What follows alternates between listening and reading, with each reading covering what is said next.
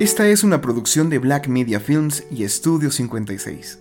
En este encuentro, cuando todo falle, el amor es el gran refugio del hombre contra la soledad. Henry Bataille. Queridos escuchas, hace tiempo tuve la oportunidad de asistir a cierto colegio al sur de la Ciudad de México, ya que una muy querida amiga y colega me invitó a conocer a sus alumnitos de primaria. Les traigo a este gigante para que le pregunten lo que quieran les dijo. Me dio risa esa presentación tan peculiar y solo podía notar el verdadero asombro de esos peques ante mi tamaño colosal para ellos. Hubo preguntas sobre mi tamaño, que tampoco es que sea la gran cosa, porque ciertamente hay más grandes que yo. Mi trabajo, si tenía mascotas, etc. Muchas preguntas divertidas y curiosas. Hasta que un peque me preguntó que ¿por qué existía gente mala en el mundo? Siguiendo mi línea psicoanalítica, le respondí con otra pregunta. ¿Por qué crees que hay gente mala? A lo que me respondió después de unos segundos, porque no tienen amor. Impresionante. Nos dio la vuelta a todos los que nos dedicamos a hacernos esas preguntas. Después de compartir el lunch con ellos y una que otra actividad, me fui para continuar con el día. ¿Cuántas veces se nos olvida que es justo el amor la gran respuesta a tantas cosas en la vida?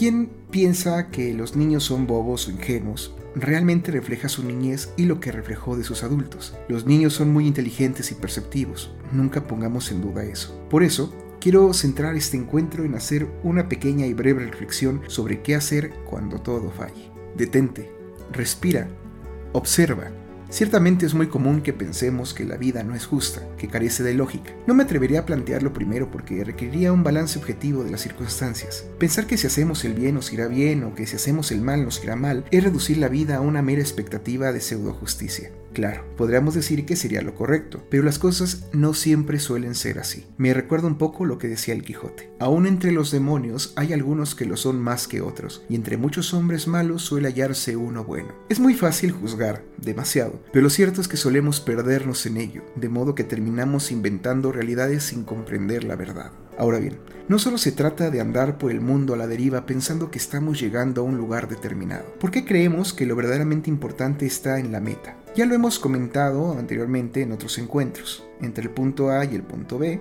hay algo de por medio. Eso es el proceso. Y es ahí donde yace el verdadero aprendizaje de la vida. ¿Qué estás haciendo? ¿Cómo lo estás haciendo? ¿Por qué lo estás haciendo?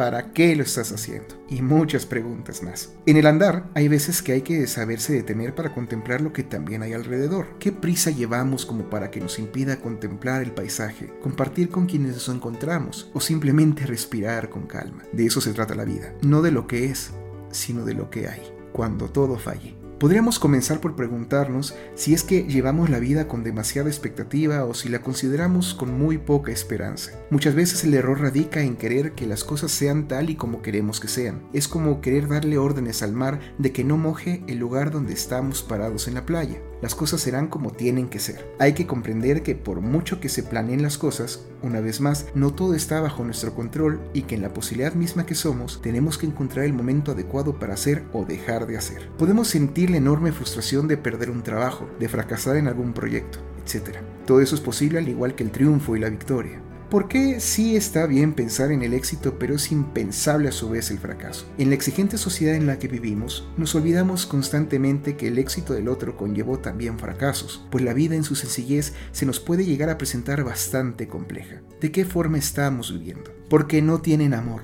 me sigue haciendo eco esa maravillosa respuesta. No hablemos solamente del amor propio, del que damos o del que recibimos. ¿Por qué no hablar también del amor con el que se hacen las cosas? Quien ama lo que hace y lo ofrece con amor, siempre recibe una satisfacción más grande de la que puede llegar a esperar. Por eso, el filósofo danés Soren Kierkegaard en su propuesta nos invita a vivir apasionadamente la existencia. Poner amor y pasión en el quehacer diario nos garantiza una experiencia edificante, de la cual aprendemos incluso más de nuestros errores y fracasos. El soberbio puede aprender humildad, el arrogante a ser sensato, el exigente a ser compasivo, el odioso a ser amoroso. Si aprendemos, entonces, a ver el fallo o el fracaso como una oportunidad para edificar nuestra vida hacia una virtud mayor, podemos darnos cuenta que la respuesta yace en verdad en el amor con el que vivimos la vida. No es ni será nunca fácil, pero vale la pena intentarlo haciendo eco de lo que decía Stephen Hawking, mientras haya vida, hay esperanza. Evitemos cerrarnos al mundo y tengamos una disposición completa de abrirnos. Nunca faltará quien diga, ¿te ayudo? Incluso podrían ser ustedes los que están esperando preguntarle eso a alguien sin siquiera conocerle. Nos estamos escuchando.